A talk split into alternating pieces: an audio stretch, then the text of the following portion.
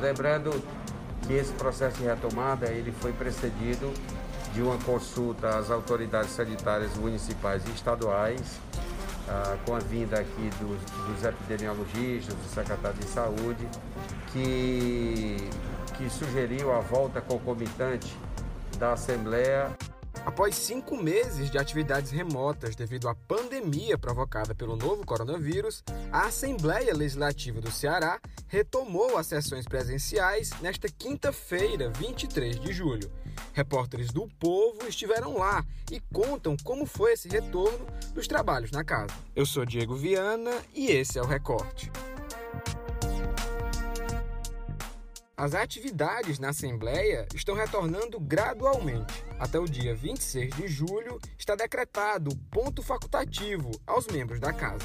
O acesso ao prédio segue restrito a parlamentares, servidores terceirizados e prestadores de serviços previamente autorizados. Todas as pessoas autorizadas a entrar no prédio foram previamente testadas entre os dias 17 e 20 de julho. Entre essas pessoas que foram testadas estavam o repórter de política do o Povo, Carlos Holanda, e a fotojornalista Thaís Mesquita. Os dois foram submetidos ao teste PCR, que tem como método a coleta de material através do nariz ou da garganta. Os dois foram testados no dia 18 de julho e receberam o resultado na noite da última quarta-feira, 23 de julho.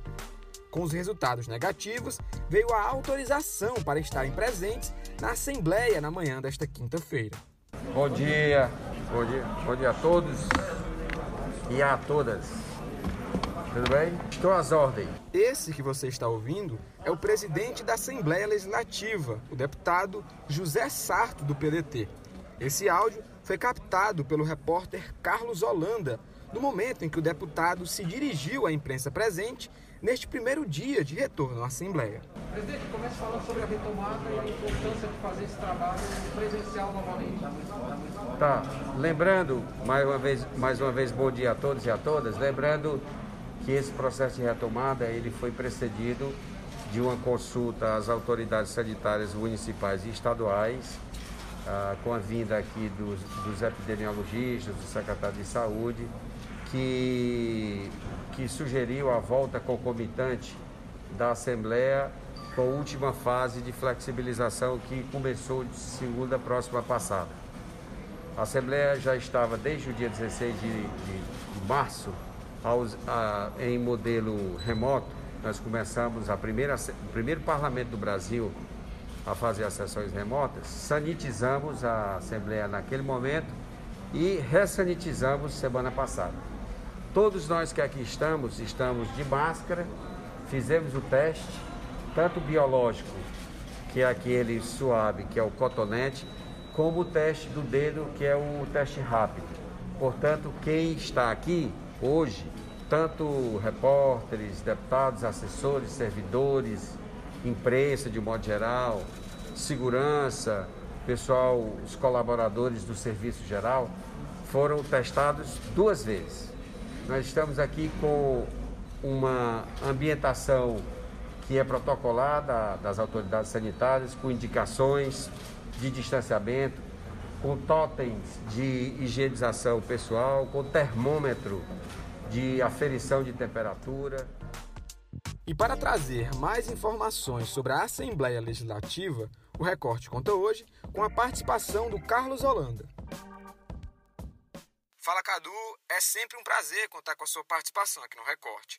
Hoje a gente conversa sobre a volta das atividades presenciais na Assembleia Legislativa. Você que esteve lá nesse retorno, como foi esse primeiro dia de retomada? Bem, Diego, o Legislativo Estadual reabriu para as atividades presenciais após mais de 120 dias sob essa realidade remota, ou seja, sobre esse regime de sessões travadas por meio de videoconferência. Como a transmissibilidade do coronavírus ainda é uma realidade em Fortaleza no Ceará, evidentemente que esta retomada se deu sob todos os cuidados aí sanitários e seguindo os protocolos de saúde, inclusive é, sob orientação do secretário de saúde, Dr. Cabeto, uma das autoridades aqui à frente no combate ao coronavírus. A Assembleia, inclusive, passou dias antes por um processo de sanitização, que nada mais é do que uma dedetização intensificada. Os espaços todos foram controlados com entrada é, mediante credencial, jornalistas tiveram de ser credenciados e, inclusive, testados, assim como todos os outros servidores, deputados, assessores, é, sinalizações no chão é, ali orientaram a respeito das distâncias mínimas a serem guardadas e também foram disponibilizados totens de álcool em gel. Evidentemente, na realidade de plenário, nem tudo sai como se projeta no plano do ideal. Ou seja, né, apesar de todo o esforço da casa, as pessoas não guardaram a tal distância umas das outras. É, houve, sim, é, é, esse desrespeito, em alguns casos, a esse distanciamento houve é, um fluxo um pouquinho mais intenso do que aquilo que se projetava. A Assembleia está retornando de forma gradual, com capacidade reduzida, ponto facultativo e ainda mantendo sessões virtuais. Com isso, eu queria saber de você como fica a agenda de sessões presenciais. Interessante falar também que as sessões se darão de uma maneira, de um formato híbrido. E o que é isso? Os deputados que estão inseridos no grupo de risco, que tem mais de 60 anos, por exemplo, como Fernando Hugo, o decano da casa, ou parlamentares que tenham alguma doença que os insiram aí nesse grupo de risco, poderão acompanhar e participar das sessões via Zoom, aplicativo Zoom, ou a partir do próprio gabinete parlamentar, ou a partir de casa ou de onde quer que seja. Essa é uma possibilidade. Inclusive fazendo a parte, que é quando um parlamentar comenta a fala de outro na tribuna.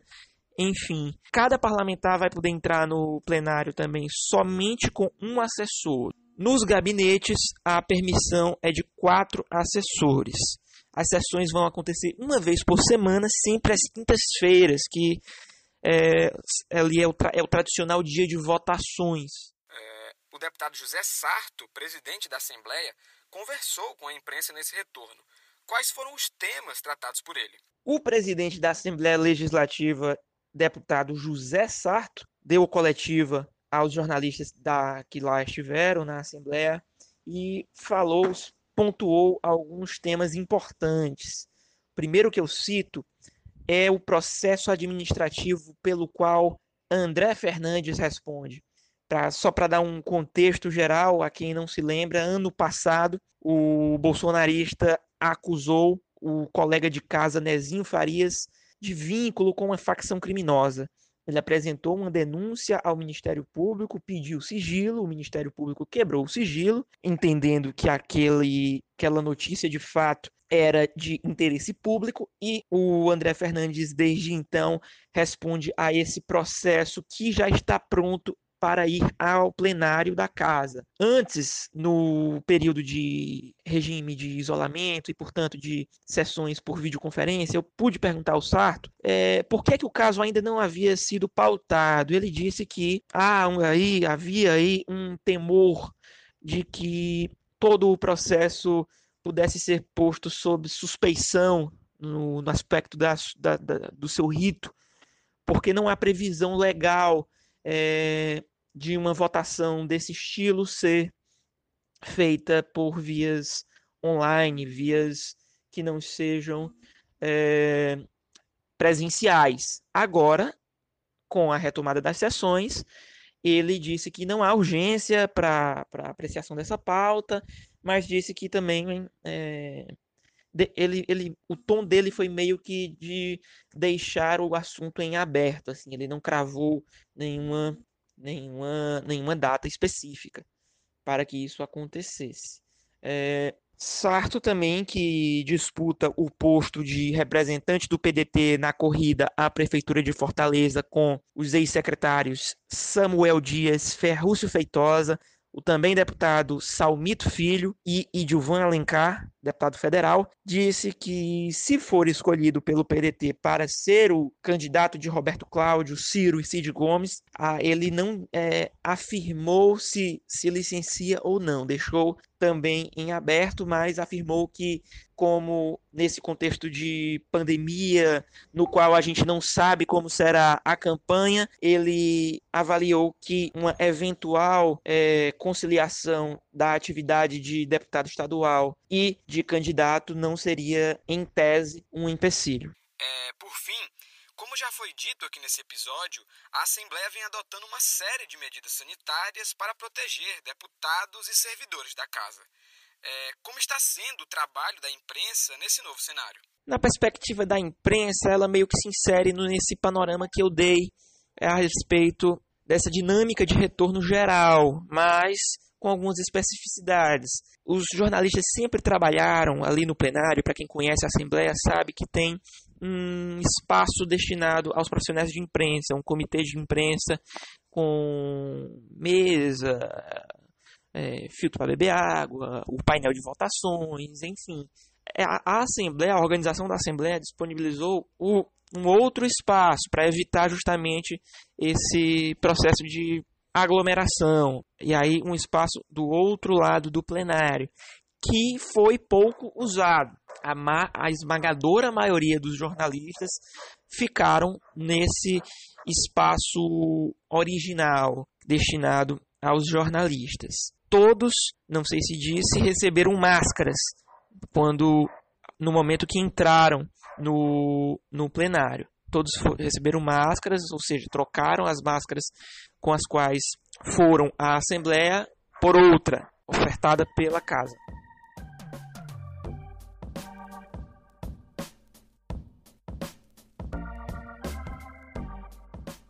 A dica de hoje do Recorte é o episódio 90 do podcast Jogo Político. O tema são as alternativas do PDT para concorrer à Prefeitura de Fortaleza. O episódio está disponível no Spotify, Google Podcasts e no O Povo Mais. O recorte de hoje fica por aqui e até a próxima.